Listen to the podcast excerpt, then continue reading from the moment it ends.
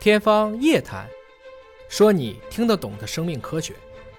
天方夜谭，说你听得懂生命科学。各位好，我是向飞，为您请到的是华大集团的 CEO 尹烨老师。尹老师好，小朋友们好，今天请到一位美女博士顾颖博士，顾颖博士你好。老师好，哎，顾颖博士是华大研究院的院长助理，也一直在从事着基因编辑啊、这个细胞啊这方面的一个研究啊。嗯那么今天呢，我们针对一条新闻来说一说基因疗法。啊，包括基因编辑技术这么多年的一个发展，嗯这条新闻听起来还是有一点儿神奇的，好像是未来世界发生的事情一样啊！嗯打一针进去就给这个人肝脏修复了，而且是从基因层面上嗯去做修复的啊。对，呃，这个顾云老师给我们介绍一下，这是一个什么样的案例啊？啊、这个案例的话，它其实是利用到了非常热门的一个基因编辑技术 CRISPR-Cas，、但是同时呢，它还利用了一个非常高效的特异性靶向干燥细胞的一个运载载体，也就是这里提到的一个 LNP 脂质纳米颗粒。那用纳米颗粒呢包裹着这些基因编辑的 RNA，、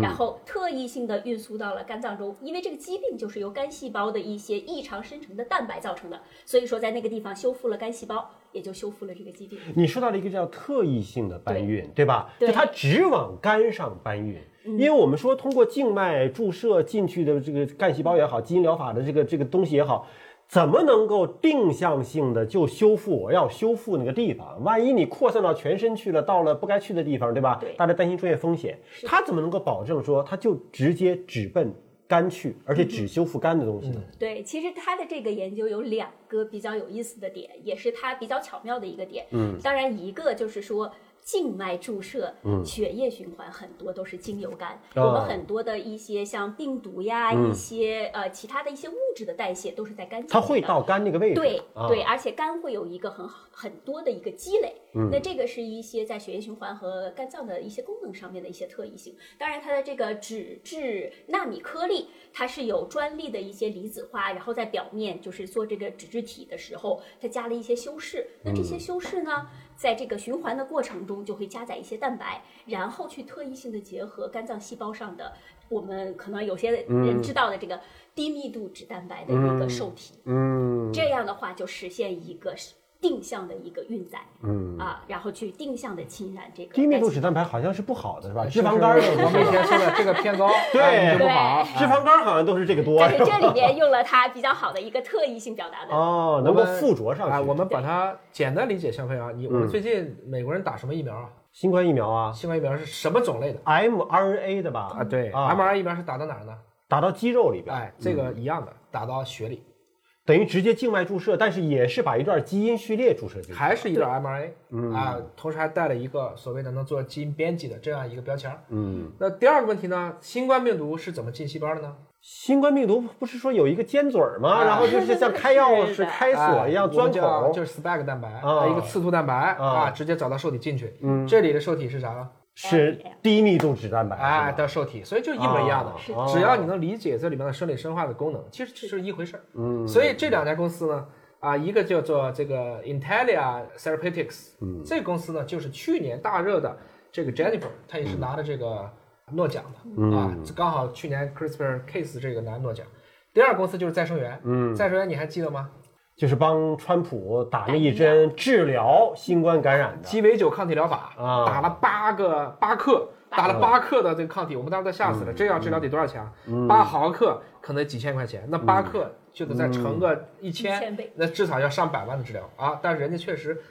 几天就出来了，嗯哈哈，就是这两家公司做的这样一个先导性的，算是一个突破啊。确实在技术上是领先的，对吧？它其实通过一种基因编辑的方式，让人的肝脏就自体修复了。嗯那么基因编辑技术的发展，我们聊一聊这个过嗯程。所谓的基因编辑，大家之前可能知道的就是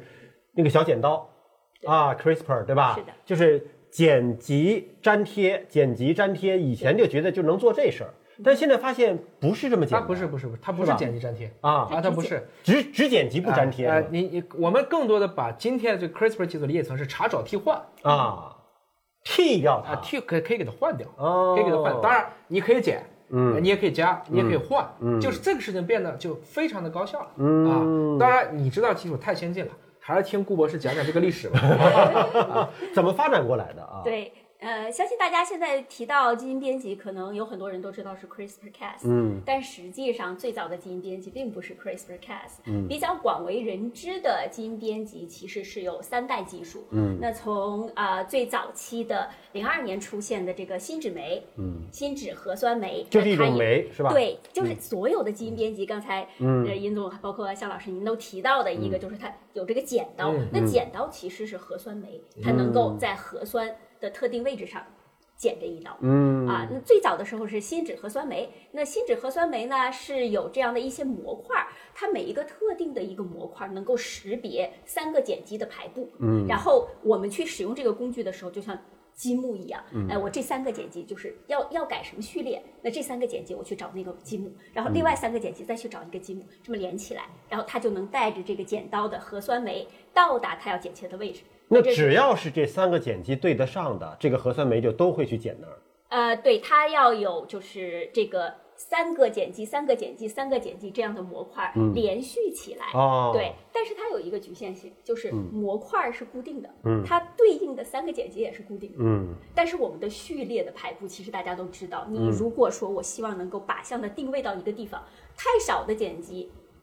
有很多的 off target，也嗯就是我们说的脱靶。太多的碱基，你这个模块不一定找得到相应的排列组合，所以说也是有一定的难度，而且组装的过程也很复杂。嗯，那第一代的是核酸新脂酶，听懂了吗？就拿一把特别大的剪刀去对竖去剪纸啊，都弄不下去啊。因为它只有三个对应的一个信号啊，它啊，有或者是对对三个对不断的对连起它来它的。是比方说这是 A B C 嗯对了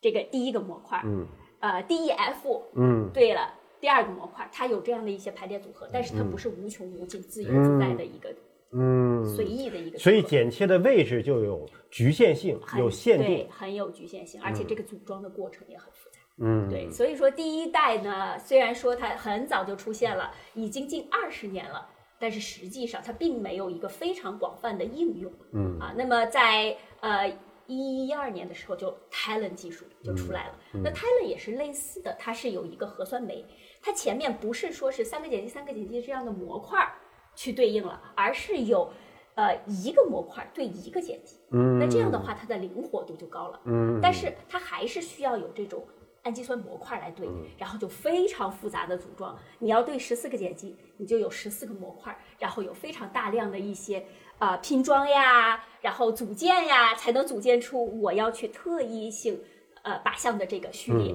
然后把它带到我们和这个基因组的特定位置。就是还足够的精准，但是过于的复杂，过于的嗯复杂，对吧？我就是对在造这把剪刀，得得对得拿黄金来造，是吧？这就是是成本特别高的一把剪刀所。以所以说当时不还有是，换换换句话讲，不是刚才第一把剪子太大了，嗯对，嗯第二把剪子呢是很好，但每次就一个啊啊，然后你要太贵了，拼十个，你得弄十把剪子啊啊，就这个很烦啊。啊。对，当时还有专门的试剂公司，对就为了拼这个出了试剂盒。嗯听懂了吗？乐高的这价全都不是通用价啊嗯啊！对你，你要做很多很多的复杂的拼接工作。嗯，那等到这个一二年的时候，两位女神 Jennifer 和这个 Emmanuel 就是发现了这个 CRISPR-Cas 的作用原理。然后一三年呢，张峰在 Science 上发表了他在这个人类细胞中的一个编辑效果之后，那大家发现哇，CRISPR-Cas 真的是又简单又好用又高效，它只需要合成一段 RNA，嗯，然后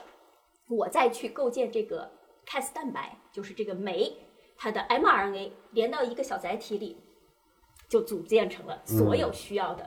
这个工具的一嗯就个系这统。把剪子又精准又便宜，是吧？对还能还够方便多次重复利用。对啊，然后这个就是基本上这个大部分的呃生物和医学的实验室都具备，就是只要具备最基本的这种分子克隆的技能的，都就都能干。都能干，嗯，所以说呢，它的这种简易性也是极大的促进了这个整个的它的技术的一个应用推广。那随着这个这近几年的这个发展，大家就可以看到，不仅仅是在科研、在医学、在农业上面，其实都是有着非常好的一个应用。